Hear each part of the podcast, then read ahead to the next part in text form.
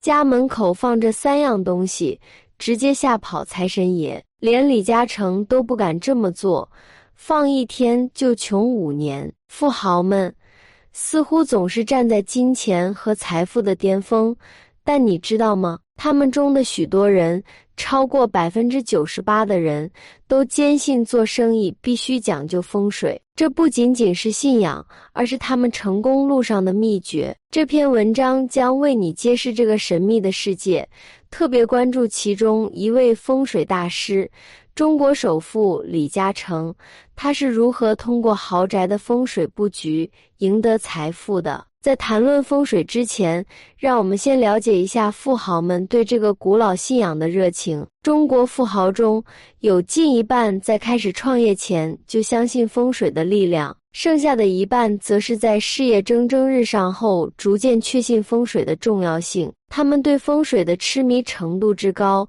可见一斑。无论是选择住宅位置，还是公司的命名，风水大师的身影随处可见。李嘉诚。作为中国首富之一，就是风水学的狂热信仰者。他的家位于深水湾七十九号，一座建于一九五七年的老房子。李嘉诚在一九六三年以六十五万元购入，现在市值已达七亿左右。为什么他不搬家呢？因为他笃信这个地方的黄金风水，他相信这个地方带来了他事业上的飞升，所以即使房屋老化，他也毫不犹豫地花了大价钱进行翻修，历时七年才建好。如今的大宅隐藏在山间，周围树木茂密，非常隐蔽。从大门进入后，无法直接到达建筑物，需要经过一条蜿蜒的自行车道，这也是一种防护措施。大宅位于半山之上，树木将其遮挡。路人或过往车辆很难看到内部。这种地理位置被风水学称为“藏风聚气”，就是把财气藏住，使运势旺盛。这也是李嘉诚为何能成为富豪的原因之一。由于李嘉诚的儿子曾经被绑架，家里的安保措施也是一流的。每个门窗都安装了防弹玻璃和钢化门，甚至还有一间加厚墙壁的避难室。整个大宅就像一座坚若磐石的堡垒一样，无论从哪个角度看，都强调了他对风水的深信不疑。李嘉诚的风水信仰并不仅仅停留在口头上，他的豪宅就是他对风水学的最好实践。这座位于深水湾的老宅，虽然旧。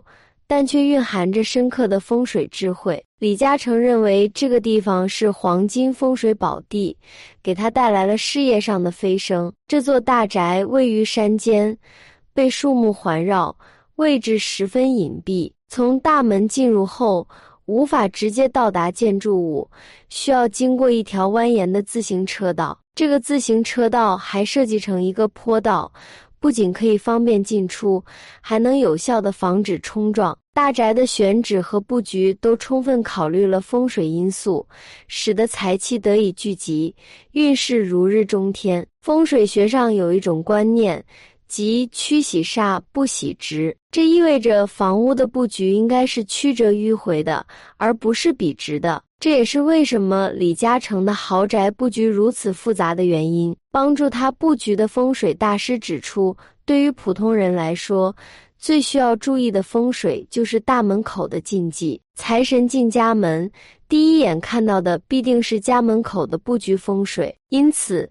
大门口的风水禁忌至关重要。以下是一些大门口的风水禁忌，不可不知。许多人在大门的玄关处摆放一面镜子，用来整理自己的衣服或仪表。这本身并没有错，但从风水的角度来说，在门口摆放镜子可能会使外部的煞气进入，对自身的运势非常不利。此外，门口摆放镜子也可能导致家庭财运逐渐下滑，甚至会影响家人的财富。所以在门口摆放镜子是一个需要避免的风水禁忌。有些人为了方便，在自己家的门口放一个垃圾桶。在风水上讲，这样做可能会影响家庭的风水，很容易会招来是非和麻烦。尤其是对于家中有走仕途的人，如果在大门口放垃圾桶，很有可能会影响他们的运势，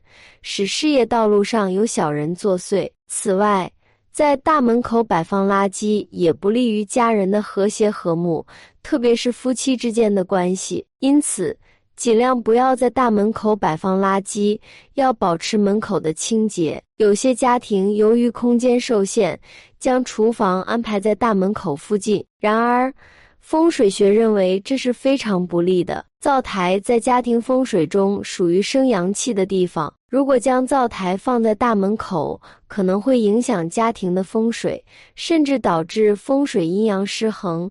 不仅会使家中男丁运势不佳，还会影响他们在事业发展道路上的表现。风水信仰不仅体现在家居布局，还包括一系列提升财运的方法。以下是一些实用的方法，可以帮助你催旺财运。引财进宝，甚至增加财库，让你的财富持续积累。这个方法源自古代的鲁班一脉，专为商贾催旺财运而设。它涉及到在家宅东南方高处凿一洞，然后将风车安置在洞内，通过水力驱动旋转，火盆则架在洞上，日夜天炭火熊熊燃烧。这种方法的目的是通过上火下风顶挂的方式，借助东南风势催旺财运。这种方法比较复杂，需要耗费大量时间和精力，一般小商人难以承担。现代版本则更加简便，可以在西南方开动排风扇，使用电灯代替火盆，但需要注意排风扇需要由外向内送风，同时需要经常清洁。这种方法主要适用于商贾人士，可以催旺整体财运，促使财源广进。金元宝以生财旺财为主，而貔貅则以吸财为主，专门用来招揽横财和天财。这个方法很简单，只需在屋内的最大支窗口上放置一对金元宝或者貔貅，或者左右脚各放一只，这样可以将窗外的财气吸引进来。窗口越大，财气越旺。在财位或客厅的靠墙处放上一对金元宝和貔貅，以加强招财进宝之气。要注意的是，貔貅的嘴巴应朝向窗户上的元宝。这个方法专为商贾人士设计，可以保佑生意兴隆、财源广进。这个方法需要一个圆形扁平的陶瓷盘子，上面摆放五帝钱围成梅花形，并用十二枚大小相同的一元硬币均匀围绕。在盘子的中央摆放两枚清洁的龙眼核。这个盘子应该放在可以照射到月光的地方，每月农历十五晒月光，这样能保持能量的稳定平和。至少连续三个月后。这个方法可以集大地催旺财运、引财进宝、加官进爵。这个方法特别适用于文职人员。铜钱硬币和龙眼的组合不应移动，也不应弄脏。这个方法需要在屋顶放置一个干净的空碗，用来接引雨水，然后将水带回卧室，放在可以照射到月光的地方，等待其自然蒸发。七天后。将剩余的水装入密封的小瓶中，放在包内、枕下或大衣内等地方。这个方法可以集大地催旺天财和横财运，特别适用于八字缺水的人。这个方法需要准备一个尽量密封和高档的木质小盒子或小箱子。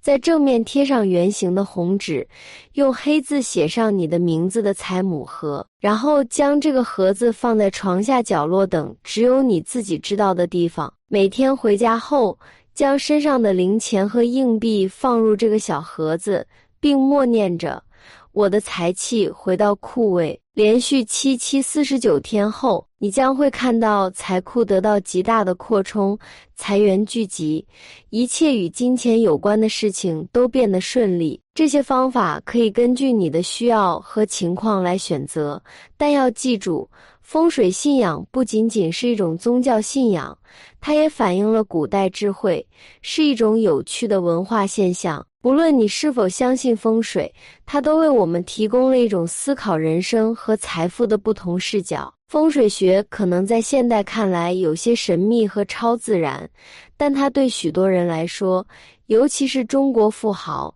是一种实际可行的方式来提升生活质量和财富。从李嘉诚的豪宅到各种提升财运的方法，风水学已经深刻地融入了中国文化，成为一种影响力巨大的信仰体系。无论你是否相信，都不妨尝试一些方法。也许他们会给你的生活带来一些不同的改变。在追求财富和幸福的道路上，我们可以从不同的文化传统中汲取智慧，让生活更加多姿多彩。本期视频就到这里了，感谢大家的观看。如果您喜欢这个视频，记得点击订阅并分享给您的朋友。我们下期再见。